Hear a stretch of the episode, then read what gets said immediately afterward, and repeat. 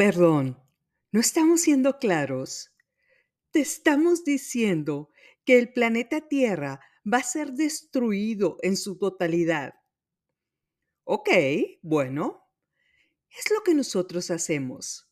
Nosotros tratamos de darle un toque delicado a las malas noticias, dijo una conductora de televisión, sin querer entender que un meteorito iba a acabar con la humanidad. Bienvenidas al episodio 38 de Se empieza de cero. Muchísimas gracias por escuchar este podcast y ser parte de esta comunidad que crece día a día. Estamos juntas en esto. Juntas crecemos y evolucionamos. Hay una película que me puse a ver en Netflix la cual estaba catalogada como una de las 10 películas más vistas en ese día. Día en el que pude sentarme en mi sofá mientras mis hijos estaban atendiendo un compromiso. Meryl Streep, Jennifer Lawrence y Leonardo DiCaprio son de mis actores favoritos, por lo que consideré que sería muy buena idea el ver esta película. Pero a la media hora ya la quería pagar, porque parecía un humor sarcástico y estaba un poco lenta, pero finalmente logré verla en su totalidad. Déjenme contarles acerca de esta película. Kate Dibiaski, una estudiante de astronomía, descubre un enorme cometa que tiene como trayectoria llegar a impactar a la Tierra.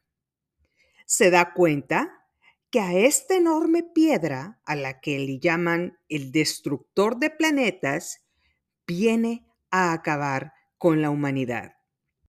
Kate y el doctor Mindy, que es Leonardo DiCaprio, van a decirle a la presidenta de Estados Unidos, Jenny Orlean, y a su hijo, el jefe de gabinete, lo que acaban de encontrar. En seis meses, el planeta Tierra va a desaparecer. Cuando este cometa se estrelle contra la Tierra, habrá tsunamis del tamaño de montañas que acabarán con la humanidad. Pero esta presidenta y su hijo, el cual trabaja con ella, son unos completos idiotas. Todo lo que les importa son las elecciones. La presidenta decide esperar y evaluar opciones. Les acaban de decir que el apocalipsis va a llegar a la Tierra y la presidenta se muestra desinteresada. Ignora la ciencia y de forma arrogante decide que no pasa nada.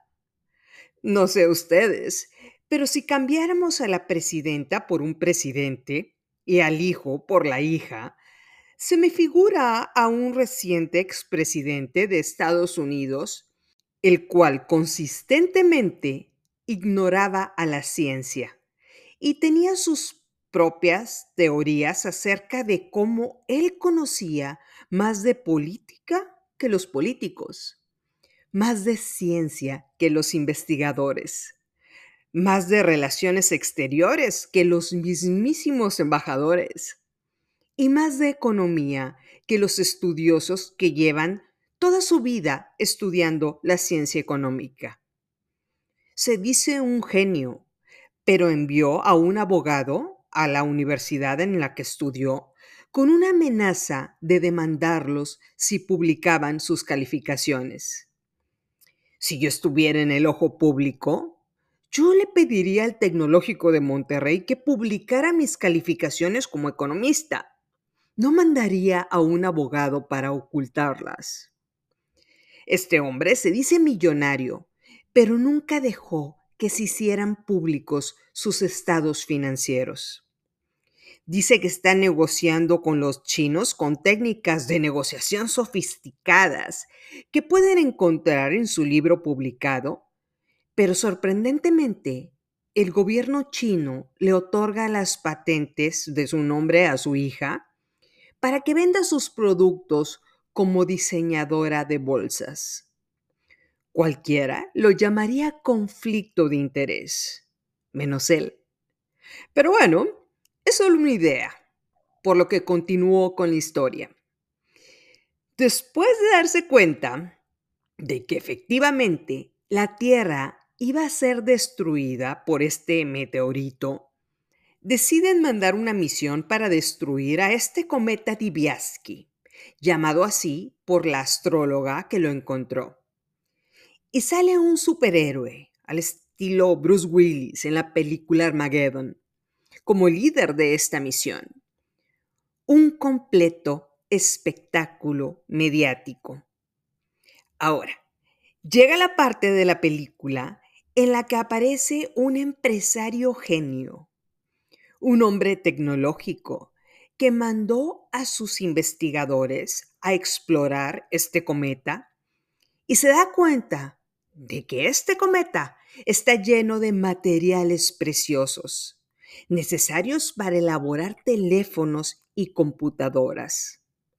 Y dice que dado que los chinos se apropiaron de todas las minas de estos materiales en el mundo, esta es una extraordinaria oportunidad para apropiarse de estos materiales. Y la presidenta Orlean llama a una junta con sus asesores y les dice, señores, lo que creíamos que era un peligro inminente y aterrador, resulta ser una oportunidad asombrosa.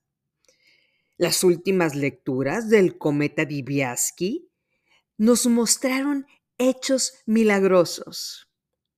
Y llaman a este empresario llamado Peter con toda la finta de un genio de Silicon Valley.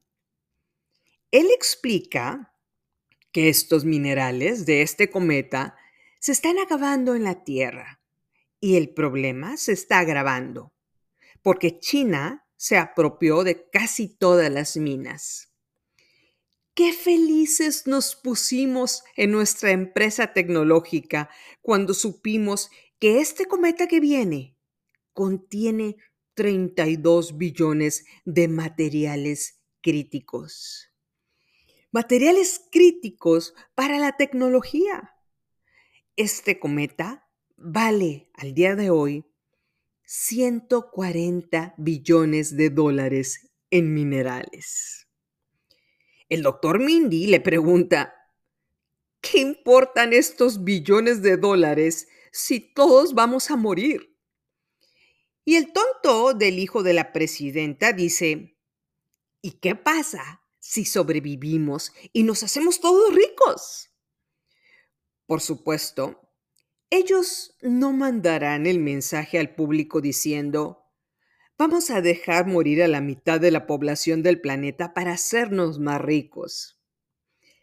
Este empresario les da la solución. Él dice, un cometa grande es peligroso para la humanidad, pero 30 pequeños meteoritos no lo son.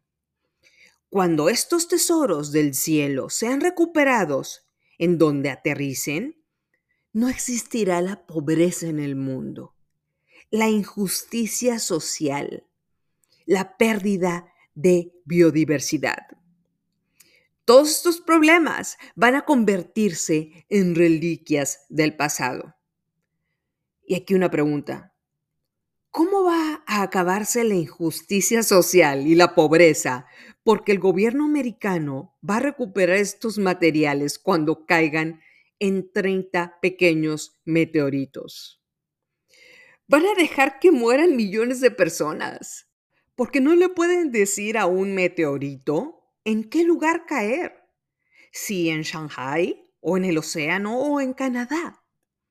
La codicia los lleva por encima de cualquier idea racional. Este hombre rico, si hubiera querido acabar con el hambre, hubiera donado parte de su dinero a las personas de bajos recursos. No necesitaba esperar a recuperar minerales para darles este dinero a las personas más pobres. Y empiezan con sus mensajes en los medios de comunicación. Y todas estas personas enloquecidas con las teorías de la conspiración salen a decir, se va a acabar el hambre, va a haber más trabajo. Solo no miren arriba. Y traen gorras rojas, todos estos adoradores de la presidenta en los rallies. Y empiezan los medios de comunicación con el mensaje central. Podemos acabar con el hambre.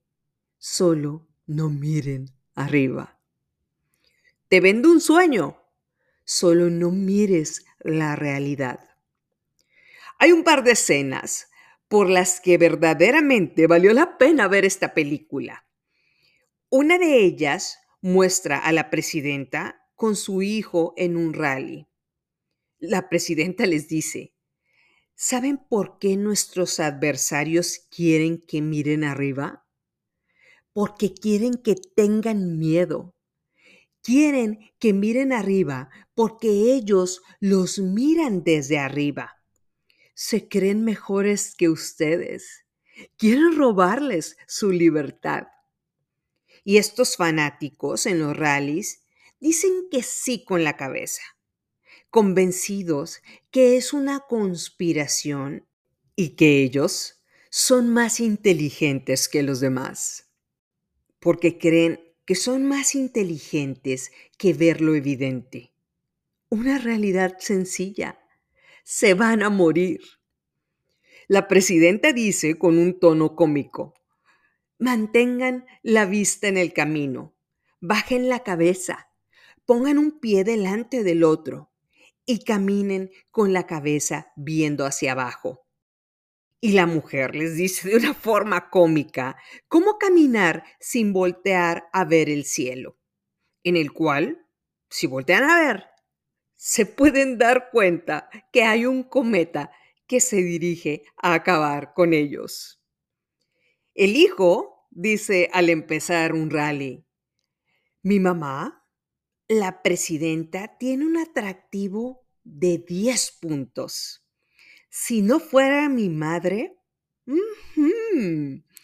y se ve al público reunido, a estos fanáticos asintiendo a todo lo que este hijo tonto está diciendo, como si estuvieran maravillados, como si fuera una celebridad.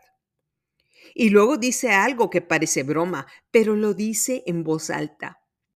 Hay tres tipos de americanos. Están ustedes, la clase trabajadora, nosotros, los ricos que somos geniales, y luego están los otros. Aquí estaría yo, en los otros. Los necesitamos a ustedes para luchar contra los otros ustedes, la clase trabajadora, la clase más baja, les grita que los necesita a todos ellos para contrarrestar a todas aquellas personas que están tratando de decirle al mundo la verdad. Él les dice cómicamente que solo a ellos pueden convencerlos para que les crean que esta misión los va a sacar de pobres. A ellos, a las personas de escasos recursos.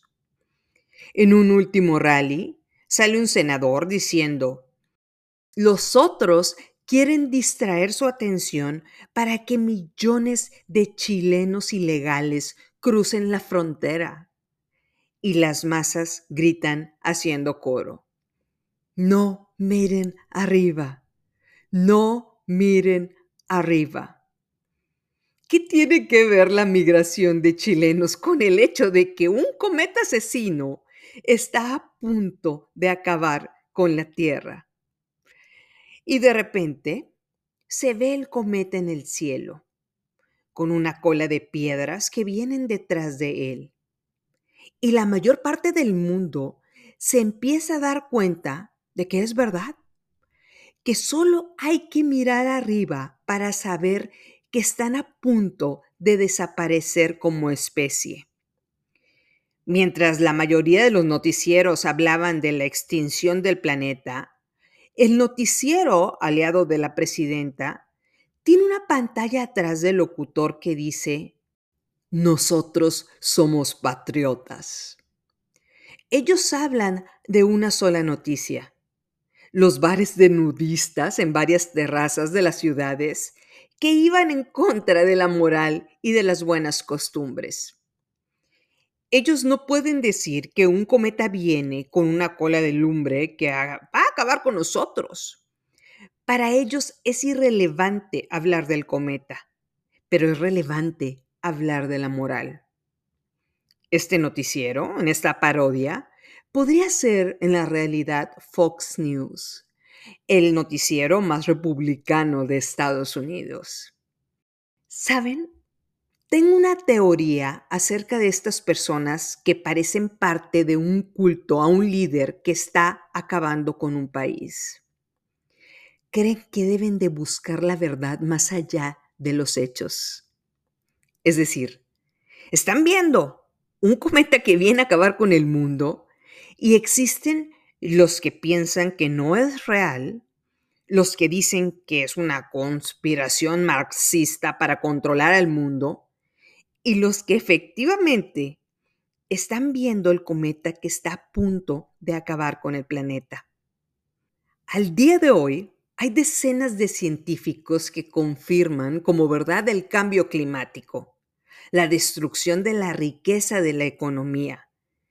Pero hay personas que creen que están siendo manipuladas y prefieren creer lo que les dice un perfil llamado Joe 17694 en Internet y deciden unirse a estos perfiles que crean una realidad alterna.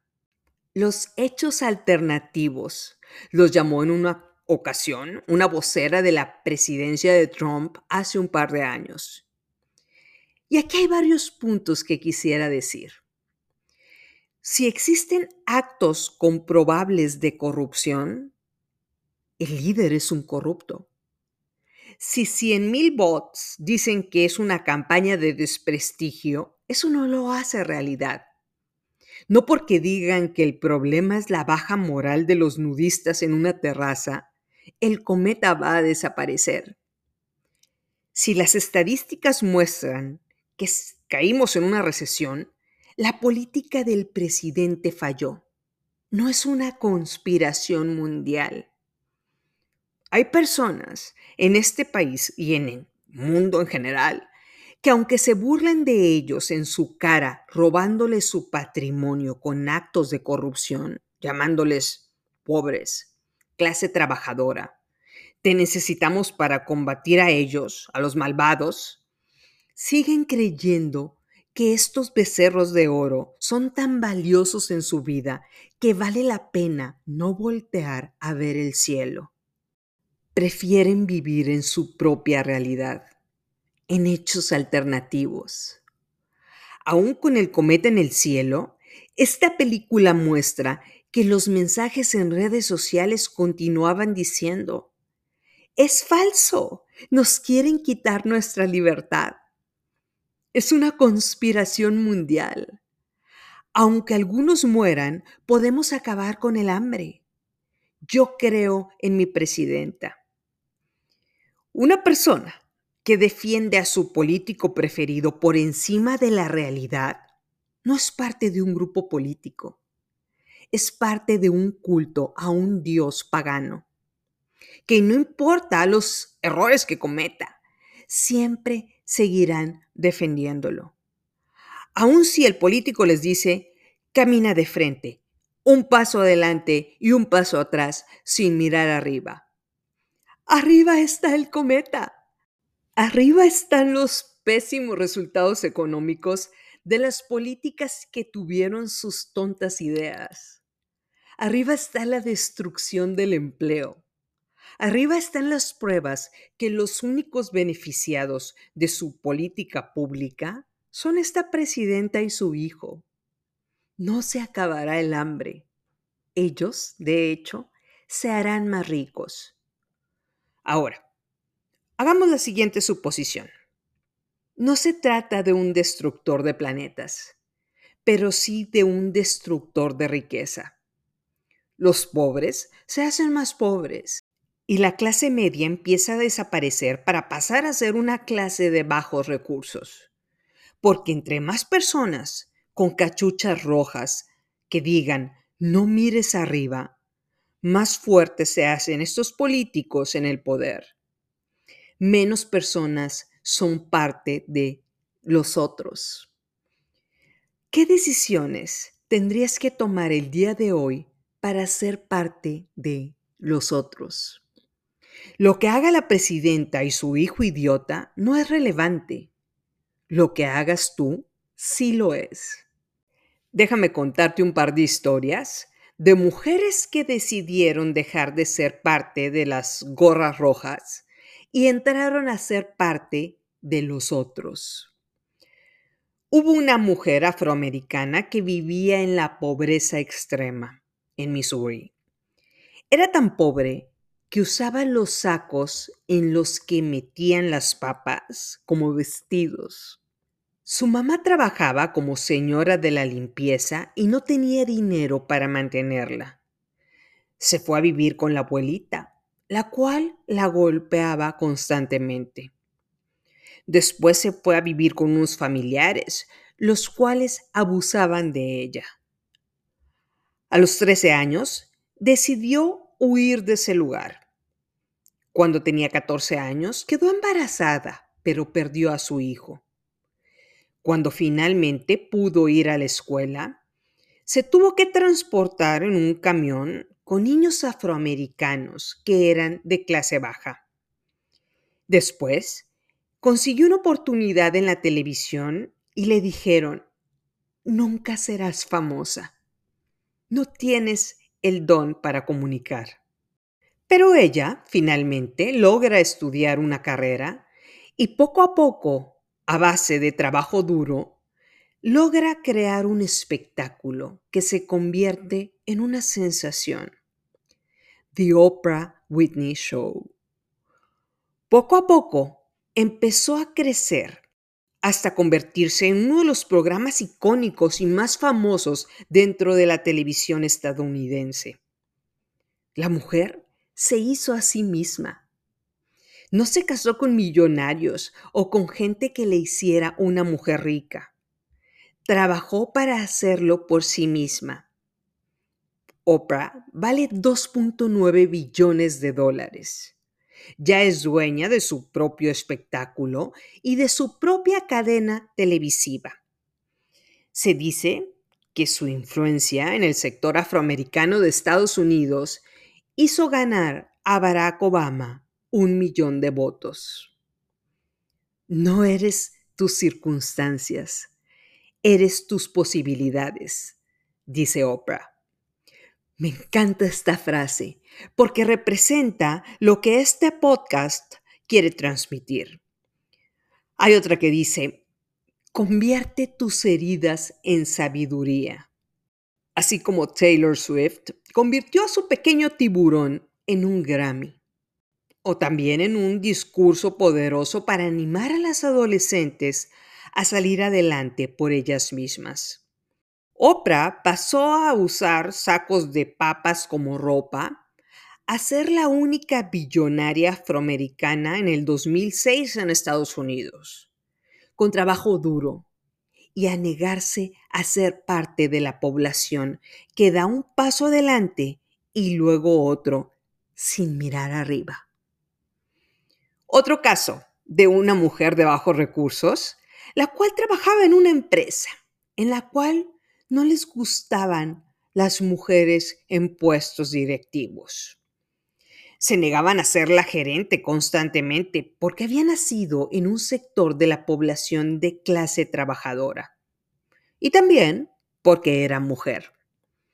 Entonces, decidió emprender su propio negocio. Un negocio que le diera oportunidades a las mujeres que quisieran obtener ingresos y ser madres de familia al mismo tiempo. Mary Kay Ash decidió crear una empresa de cosméticos con su nombre. Mary Kay llegó a ser el competidor número uno de Avon.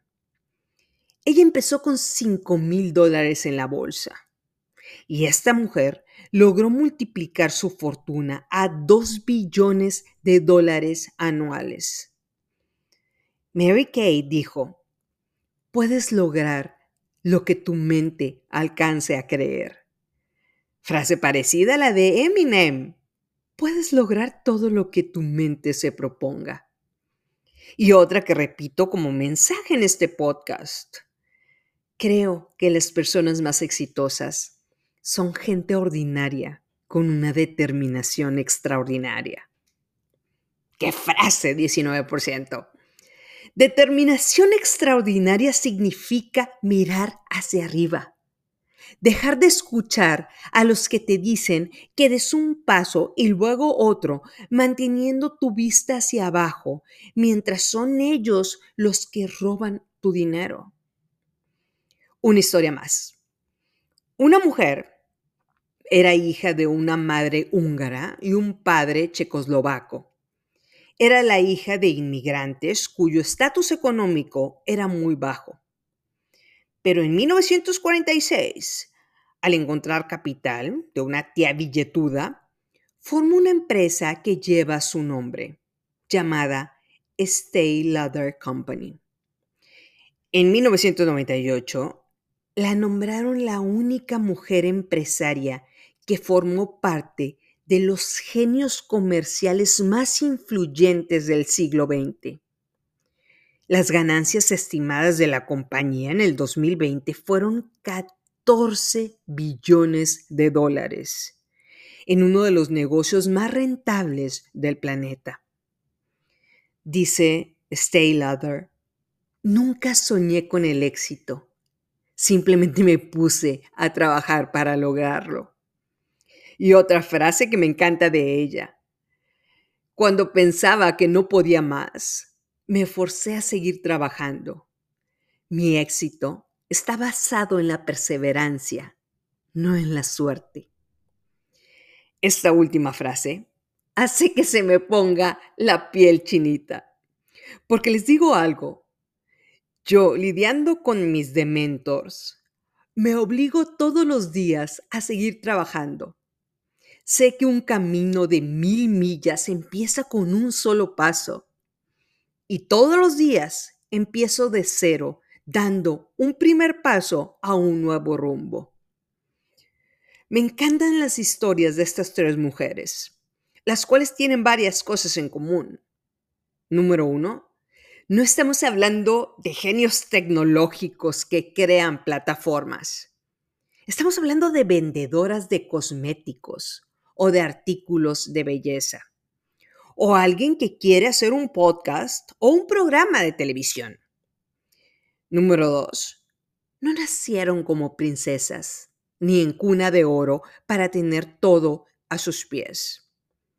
Número tres, pasaron por la pobreza extrema y situaciones dolorosas y denigrantes en su vida, pero convirtieron estas difíciles situaciones en fortalezas para crear algo extraordinario. Número cuatro, absolutamente todas decidieron que no dependerían de terceros para su éxito. Lo remarcable en ellas es su determinación para salir adelante. Creo firmemente que todas las personas que escuchan este podcast ya tienen identificado cuál es su Dios el que está en el cielo, la tierra, la energía y el poder de la atracción o simplemente un humano corrupto al que quieren defender como si fuera su religión, lo cual lo único que causa es que caminen primero con un paso y luego otro sin voltear a ver todas las oportunidades que hay arriba. Ya habíamos dicho que en los Juegos del Hambre, el presidente Snow decía que poca esperanza era buena, pero mucha esperanza se podía convertir en la chispa que se necesitaba para armar la revolución contra el Capitolio. No quería que las personas en los distritos tuvieran mucha esperanza. Los quería controlados, caminando con la cabeza hacia abajo. Mira hacia arriba. Hay un mundo diferente arriba Deja de ver hacia el suelo.